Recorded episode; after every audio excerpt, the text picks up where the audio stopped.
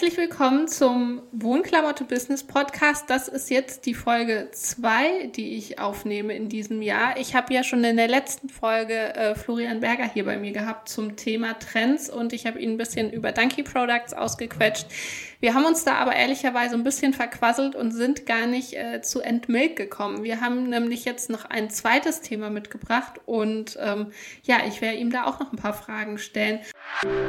Wohnklamotte Business Insights der Möbelbranche. Hier für euch der erste Home and Living Podcast digitaler Pioniere.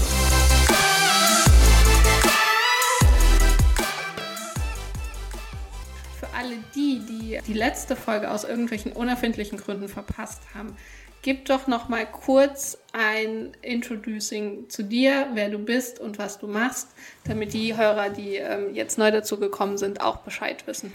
Ja, vielen Dank erstmal für die Einladung. Ähm, das hat eben schon mal sehr viel Spaß gemacht in der ersten Runde. Ja, mein Name ist Florian Berger. Ich komme auch hier aus Hamburg. Ähm, ich bin Gründer von Donkey Products. Das haben wir 2008 gegründet. Und auf der Reise von Donkey, die sich immer sehr offen gestaltet in alle Richtungen, sind äh, Firmen auf uns zugekommen und haben zu uns gesagt, Mensch, ihr denkt doch so ganzheitlich und so kreativ und habt so neue Denkansätze könntet ihr euch vorstellen, auch für uns Produkte, Kollektionen zu entwickeln? Das war gar nicht so Teil des Businessplans. Das hat sich wirklich auf unserer Reise so ergeben, einfach weil wir immer offen sind für Neues und sagen, solange wir es nicht ausprobieren, wissen wir nicht, ob es gut oder schlecht ist. Und so ist Milk entstanden. Also Milk ist eigentlich aus unserem kreativen Prozess entstanden des, der Produktentwicklung. Und äh, so kamen äh, erst ein Retailer auf uns zu und dann äh, immer mehr Marken und Firmen. Und dann haben wir ähm, irgendwann gemerkt, ui, das nimmt ja irgendwie solche Züge an, dass es, sich, dass es ganz cool wäre, wenn man das ähm, ausgründet.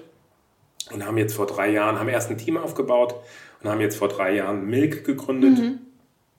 Und wir sehen uns also ein bisschen als Creative Hub, sagen wir immer intern.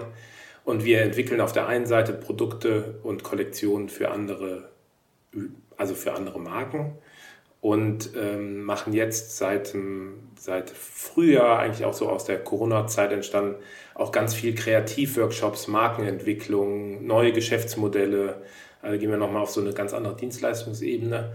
Und das ist auch furchtbar interessant. Ähm, das machen wir natürlich immer aus dieser Historie der eigenen Marke. Ähm, aber da kommen wir ja jetzt dazu. Ich bin ja, ja. immer noch Frosch. Also Florian Berger aus Hamburg. Ich freue mich auf die nächsten halben Stunden. Ich habe gleich mal direkt eine Frage. Und zwar, vielleicht gibt es auch keine Antwort darauf, aber als ich das Logo das erste Mal gesehen habe, ich fand es mega, aber ich habe mich immer gefragt, wie kommt man auf den Namen Milk? Also hat das irgendeine Story oder kam euch das wirklich beim Frühstück, als ihr euch die Milch über den Tisch gereicht nee, habt? Nee, natürlich hat das eine Story. Also der Name Donkey hat ja auch schon eine mhm. Story. Ähm, das ist ja der Esel. Und ich hatte ja, bevor wir Donkey Products gegründet haben, hatte ich ja hier auch hier in Hamburg die erste Werbeagentur Donkey gegründet. Mhm. Mit meinem guten, guten Freund Boris zusammen. Und ähm, ich erzähle das kurz, weil das damit, damit natürlich zusammenhängt. Und 2000 hießen alle Agenturen Scholz Friends, Jung von Matt, Springer und Jacobi, also es war so diese Zeit der Nachnamen. Mhm.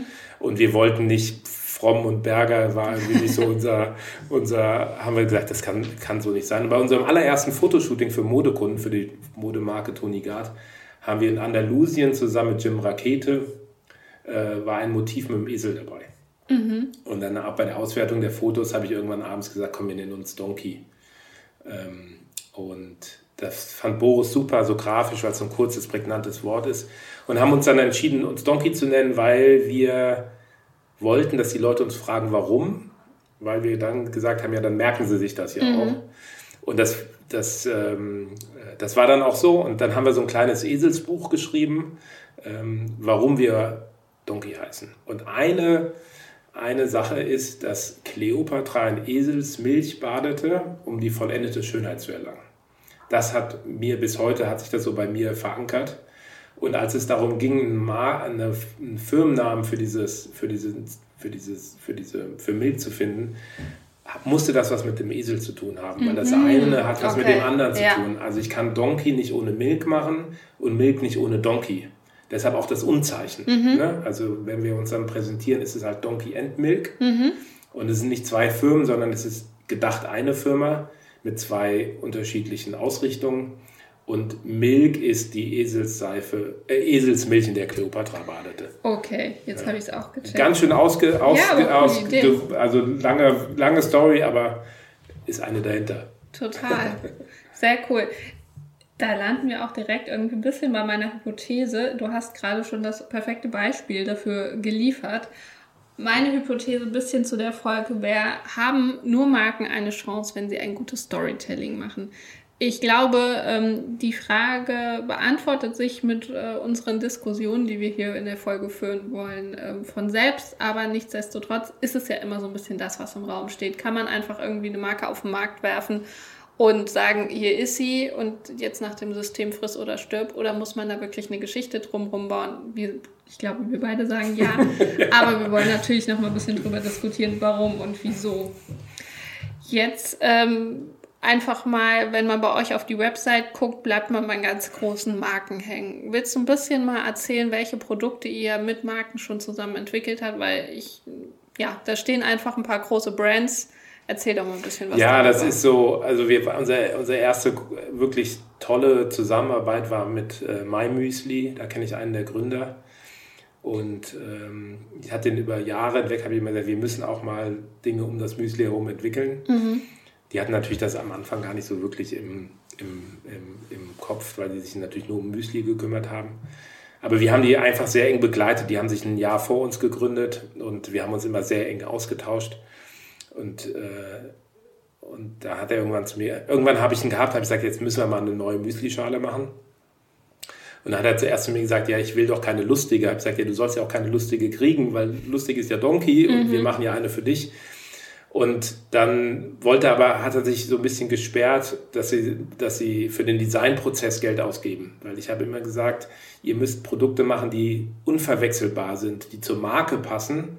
Und ihr könnt ja nicht einfach eine Müslischale nehmen. Ihr müsst ja schon irgendwie eine besondere machen. Mhm.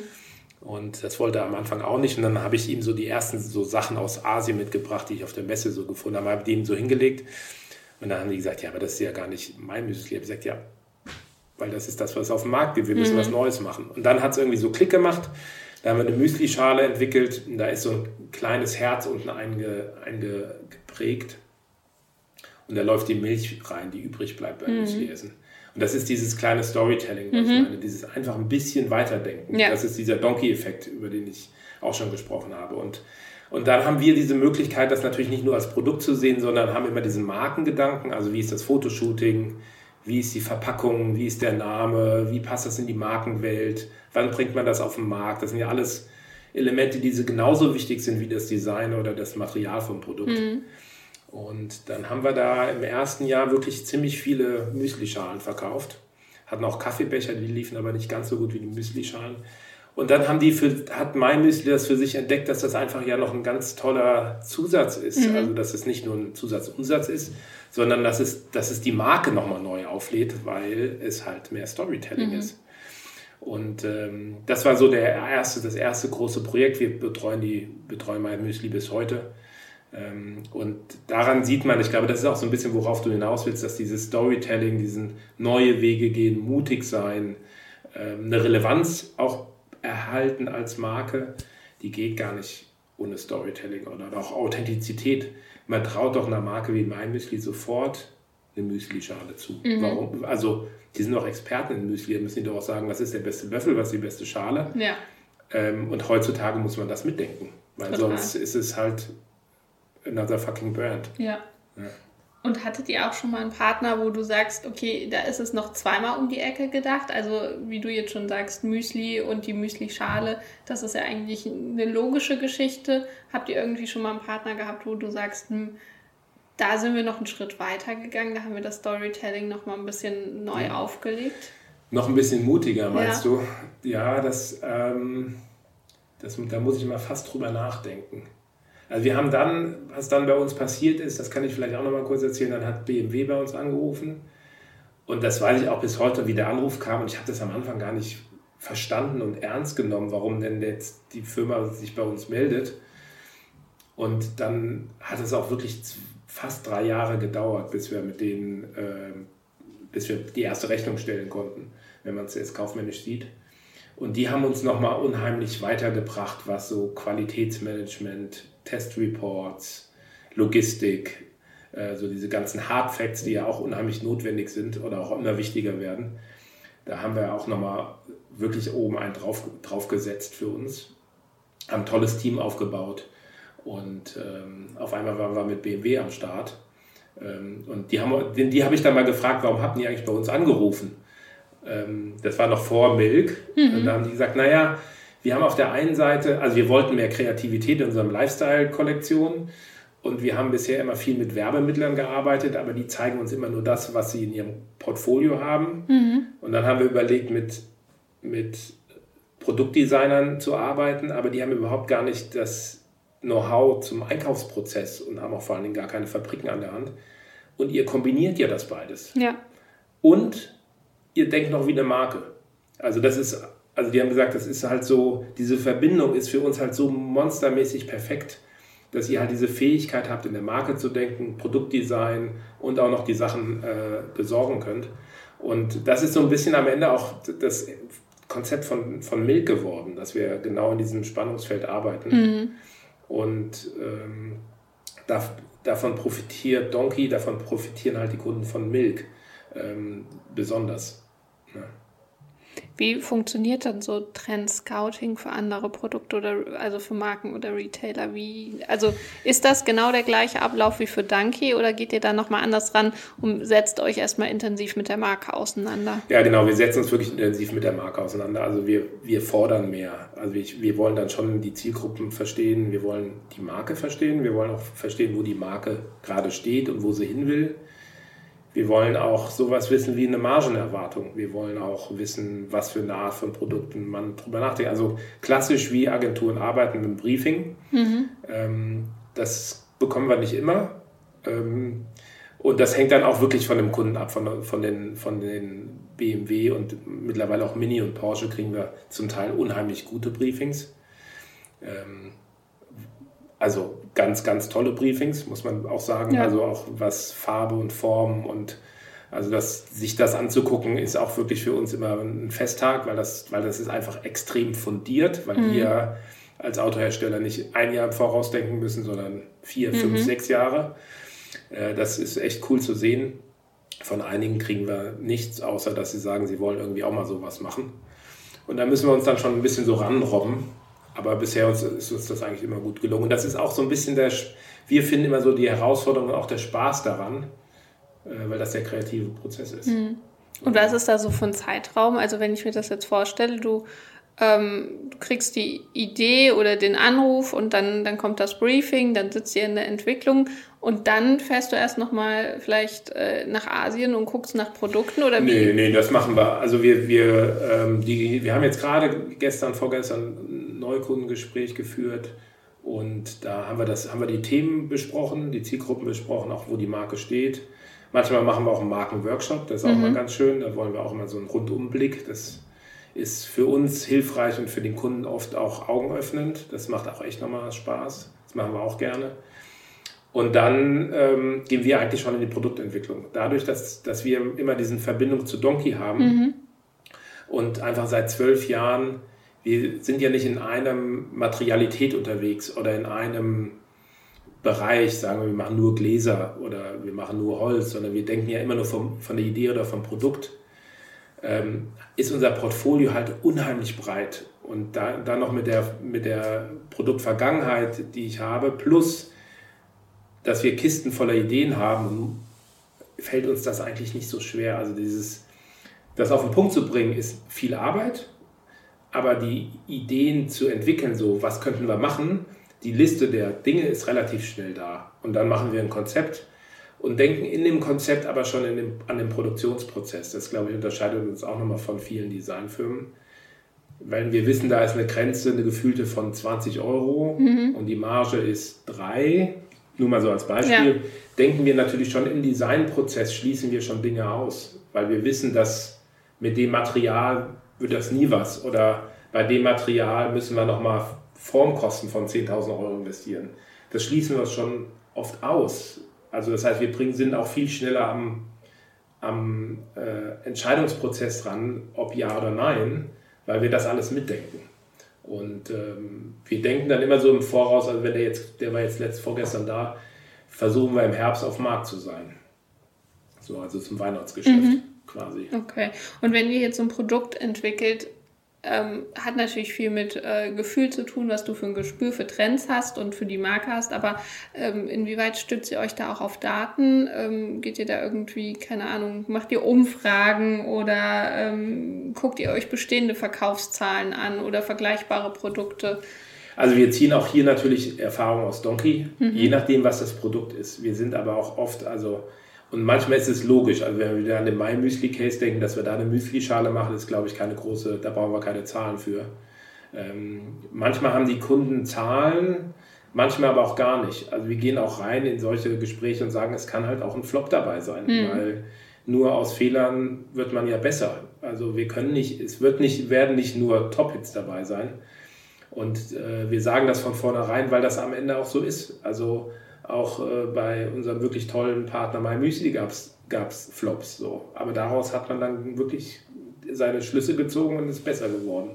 Und wir sind nicht eine besonders, also wir, wir wälzen nicht die Zahlen äh, 17 Jahre, bevor wir Produktdesign machen, sondern wir machen okay. eher Produktdesign und Guckt gucken dann ja, wir machen dann, also wir gucken schon, was es natürlich gibt auf dem Markt und dass es halt eine Einzigartigkeit erhält. Äh, aber es ist jetzt nicht so, dass ich mir erst eine Auswertung mache. Mhm. Ja. Und wenn jetzt so ein Kunde bei euch anruft, wie, also ruft er dann an und sagt, hey, ich brauche eine gute Story, weil mir ist das alles zu flach, was wir hier mit unserer Marke machen? Oder ruft er an und sagt, ich brauche ein Produkt, das ich auf den Markt bringen kann, womit ich irgendwie ein bisschen Nebeneinkünfte erzielen kann. Also was ist da meistens so der Wunsch? Ja, me meistens ist es fast umgekehrt. Also, die, also das Tolle ist, dass wir bisher in der Situation sind, dass die Kunden eher zu uns kommen. Also die hören mich also auf eine, einfach von anderen gehört. Ich bin ja viel auch so als Speaker unterwegs. Wir haben ja auch unsere eigene Konferenz gehabt mit den Pioneers of Lifestyle. Also das Netzwerk ist einfach so groß, dass sich Dinge ergeben wir natürlich auch hier offen durch die Welt gehen und manchmal auch sagen, wollen wir nicht mal, wollen mhm. wir. Und wir haben so jetzt im Sommer, jetzt so in den letzten Wochen haben wir so gesagt, ach guck mal, lustigerweise sind manchmal kommen die kommen Firmen zu uns und die wissen noch gar nicht so richtig, was sie wollen, außer dass sie gerne mit uns zusammenarbeiten wollen. Also dadurch, dass wir so einen 360-Grad-Blick haben und ja alles immer mit Donkey auch selber machen, ja selbst die Logistik machen wir ja selber, den Online-Shop machen wir selber, wir machen den Einkauf selber, wir machen den Vertrieb selber, haben wir natürlich auch einen sehr umfänglichen Blick auf die Projekte und auf die Firmen, was, was, was die wirklich extrem schätzen. Also dieses von Unternehmer für Unternehmer, das ist so total auf Augenhöhe. Mhm. Ähm, und das ist das, was mir auch echt extrem Spaß macht, dass die Firmen herkommen und sagen, wir wollen uns als Marke weiterentwickeln. Und dann entwickelt man zusammen, was es denn die Disziplin ist ähm, manchmal ist es klar, dass es ein Produkt ist, manchmal ist es aber auch erstmal was ganz anderes. Und das versuchen wir dann zusammen rauszufinden. Super hat, jetzt die Frage, hat das jetzt die Frage beantwortet? Ja, ja, ja so halb würde ich sagen.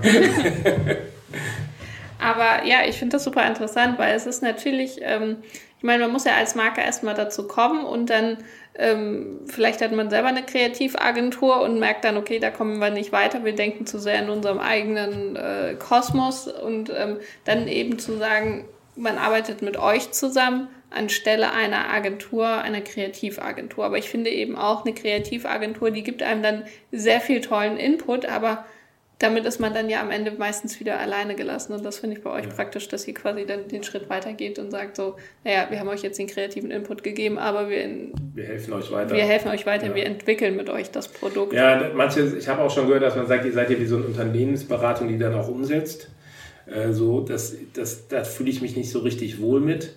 Aber was ich sicher sagen kann, ist, dass wir als, als Agentur mit den beteiligten Abteilungen auch wirklich viel besser reden können. Mhm. Also ich hatte schon Abende mit Vertriebsleitern, wo die zu mir gesagt haben, ah, endlich mal jemand, der mich versteht. Weil ich einfach mit dem drei Stunden darüber reden konnte, ist ein Handelsvertreter besser oder ist ein Reisender besser?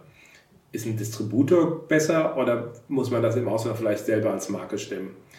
Das ist, weil wir das ja mit Donkey jeden Tag erleben. Was bedeutet es, einen Pop-up-Store im KDW zu machen? Ja, den kann man schön bauen, aber man muss ihn ja auch bestücken und jemand muss ja auch verkaufen.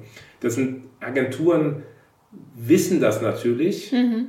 aber wir müssen es ja auch erledigen. Ja. Und ich glaube, in diesem Praxisbezug, ähm, ich habe auch bisher noch keine, keine Agentur wirklich äh, gesehen, die dann so, die so aus der eigenen Marke heraus entwickelt wurde. Ne? Also oft ist ja so, dass Agenturen auch sagen, sie hätten gerne mal eine eigene Marke. Mhm.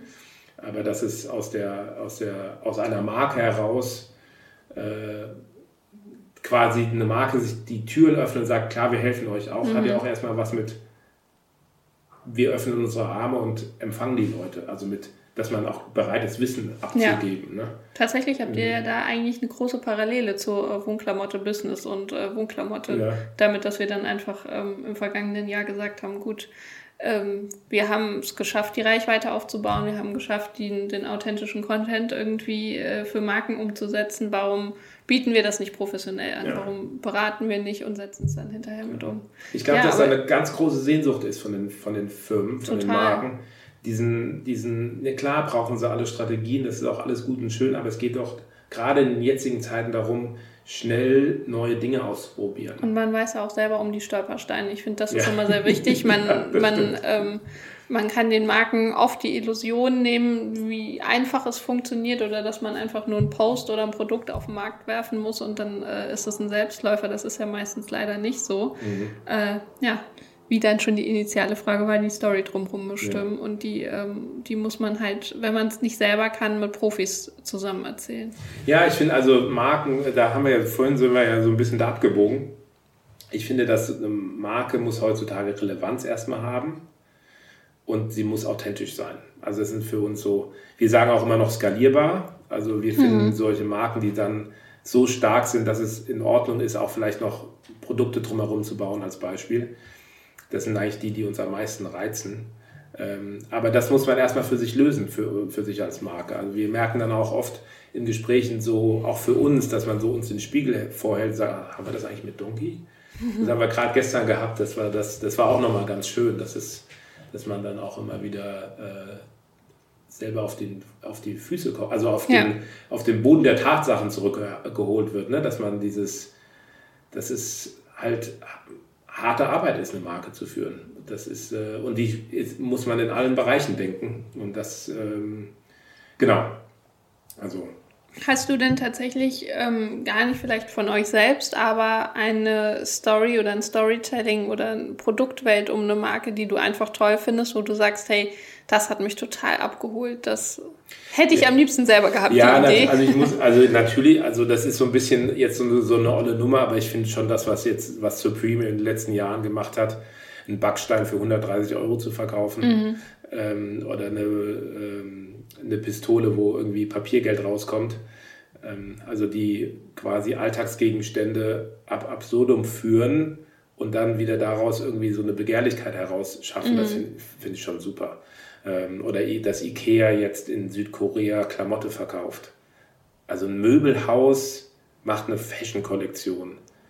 Okay, vor drei Jahren würden alle sagen, das geht nicht. Und dass das jetzt machbar ist mhm. und dass das auch gewünscht ist und dieser Bruch wichtig ist, das finde ich schon echt richtig cool. Und äh, ist, glaube ich, auch erst der Anfang. Also ich glaube, wir müssen viel mehr als Marken auch in unkonventionellen Wegen denken und nicht in den Wegen, die wir jetzt uns seit Jahrzehnten aufgebaut haben.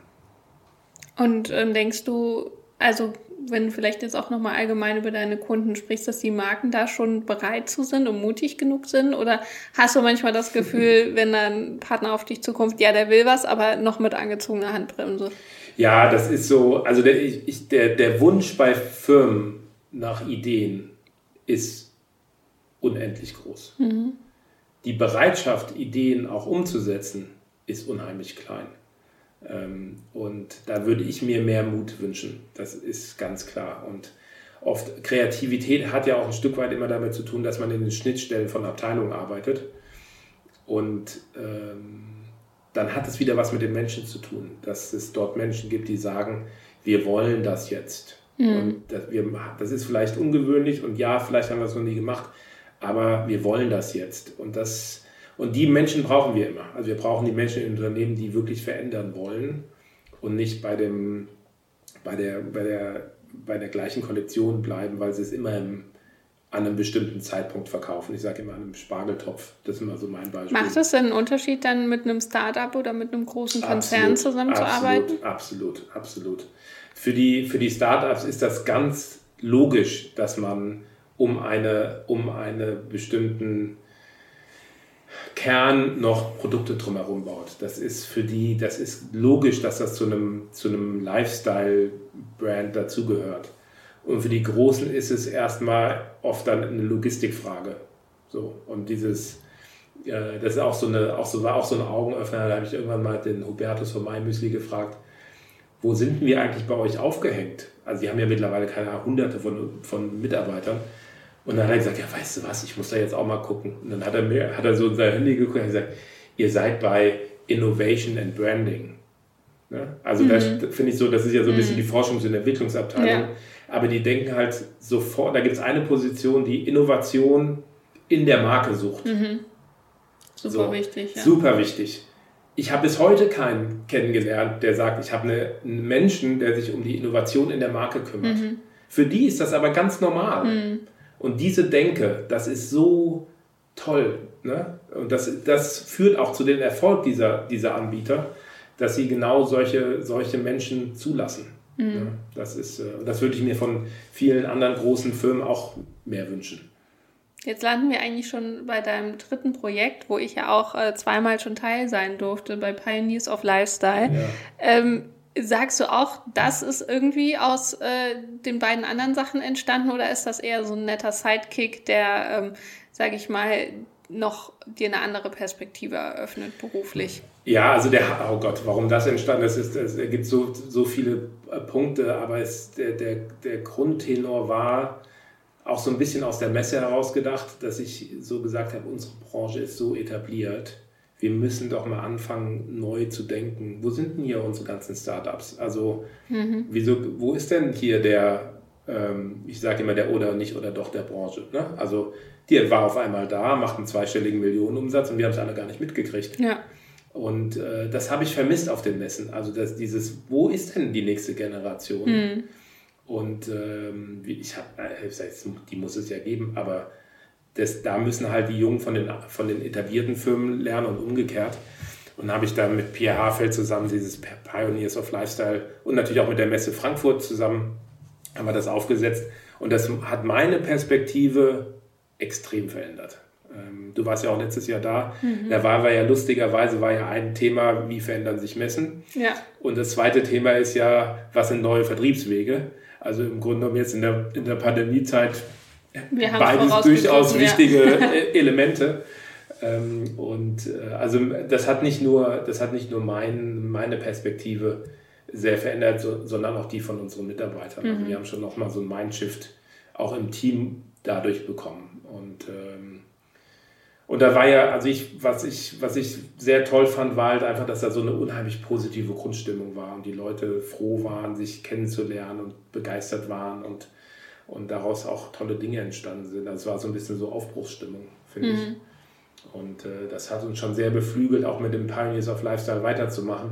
Aber da sind wir natürlich jetzt gegen die Wand gefahren, Total. wie viele andere Veranstaltungen. Aber das wird schon irgendwie auch weitergehen. Aber ich muss sagen, ich habe da auch sehr, sehr viel von mitgenommen. Gerade auch so, was mir noch äh, im Kopf ist, ist die Marke, ich weiß gar nicht mehr, wie sie hieß, die für Männer eigentlich eine relativ simple Kollektion rausgebracht hat, die man über WhatsApp immer wieder ja. nachordern konnte. Da dachte ich so, das ist also eigentlich so, so will man wahrscheinlich 90 Prozent der Männer wollen so einkaufen. Die wollen ihre Teile haben, die sitzen und passen und die mhm. äh, dann möglichst einfach nachordern können. Also das ist wirklich was, was ich noch oft erzählt habe und ich finde, das macht eigentlich ja so eine Messe oder so ein äh, Konferenzformat mhm. aus, dass man so viel neuen Input mitnimmt, den man dann immer wieder einbringt, wenn man selber irgendwie in die Konzeption geht. Ja, mein Lieblingsmoment, wenn ich den noch kurz erzählen darf, war, äh, also das war übrigens äh, von Captain Sun, Stimmt, von, Artin, ja. von Artin, der das erzählt hat. Muss ich mal gucken, was aus der Marke eigentlich geworden ist. Fand ich auch super, äh, Vertrieb über WhatsApp. Mein Lieblingsmoment war, wir hatten so ein wir hatten einmal, wir haben ja auch so Masterclasses gehabt und da hatten wir Emine, die Social Media ähm, Beauftragte von Frau Hansen hier in der Osterstraße in Hamburg, mhm. eingeladen. Und ein Redner war ja auch der, war auch live, der Aufsichtsratsvorsitzende von Thalia. Und wir hatten ja an dem Vorabend so ein, so ein Speakers-Dinner. Und am Morgen vor der Veranstaltung kam ich in den Frühstücksraum und da saßen Emine und Live zusammen und haben sich unterhalten.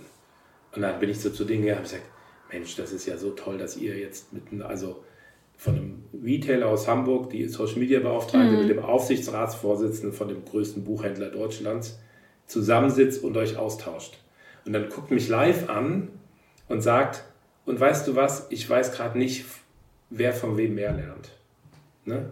Und dieser Moment, dieses, dass, es jetzt, dass wir jetzt so weit sind, dass da ein Aufsichtsratsvorsitzender sich mit jemandem austauscht, sagt, wie cool ist das denn? Ich kann, ja. Wir können voneinander lernen. Total spannend. Total spannend. So, und das ist eigentlich so der, der, ähm, die Idee von Pioneers of Lifestyle gewesen. Ne? Ich hoffe, hoffe, dass es dieses Jahr damit weitergeht.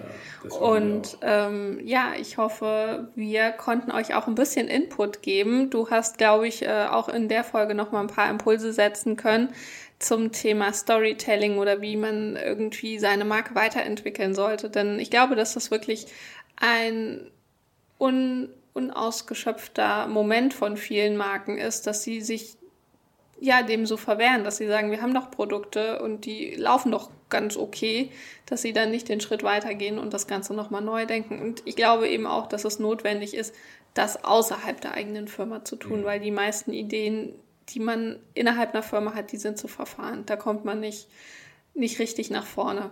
Und ja. deswegen finde ich es eigentlich mega klasse, dass das bei euch so mit Entmilk entstanden ist. Ich kann die Geschichte, wie gesagt, aus unserer Perspektive mit Wohnklamotte Business ja auch sehr, sehr gut nachvollziehen. Und ähm, ja, ich hoffe, wir konnten euch da jetzt eine kleine Alternative vielleicht zu dem einen oder anderen Messergespräch bieten, was ihr jetzt im Januar vermisst habt. Für ähm, Fragen wendet euch gerne an mich. Ähm, schreibt mir einfach an meine E-Mail-Adresse info.wohnklamotte.de oder kontaktiert ähm, Florian Berger über LinkedIn. Wir packen euch nochmal die Informationen in die Show Notes und danken euch fürs Zuhören. Wir freuen uns natürlich auch immer für ein Like oder für ein Sharing, denn wir profitieren natürlich auch von eurem Netzwerk und äh, der Wohnklamotte Business Podcast besteht natürlich auch ein bisschen darin, dass wir von euch supported werden und ähm, falls ihr einen tollen Gast habt, den ich mir hier unbedingt mal schnappen sollte und den ich auch so ausquetschen sollte wie Floro, dann sagt mir auch gerne Bescheid. Ich gebe dir jetzt noch mal kurz das Wort. Ja, mir, also erstmal vielen lieben Dank. Es hat wirklich äh, großen Spaß gemacht. Ist, die halbe Stunde ist echt wahnsinnig schnell vorbeigegangen. Man, man merkt dann doch immer, wie gern man über seine, seinen darüber spricht, weil man es mit Leidenschaft macht. Also ich finde, das ist so. Und dafür bin ich auch jeden Tag dankbar, dass ich aufstehen kann und sage, ich mache meinen Beruf mit großer Leidenschaft. Und ähm, also vielen Dank, dass ich hier sein durfte. Sehr, sehr gerne. Es hat großen Danke, Spaß dass gemacht. du gekommen bist. Ja.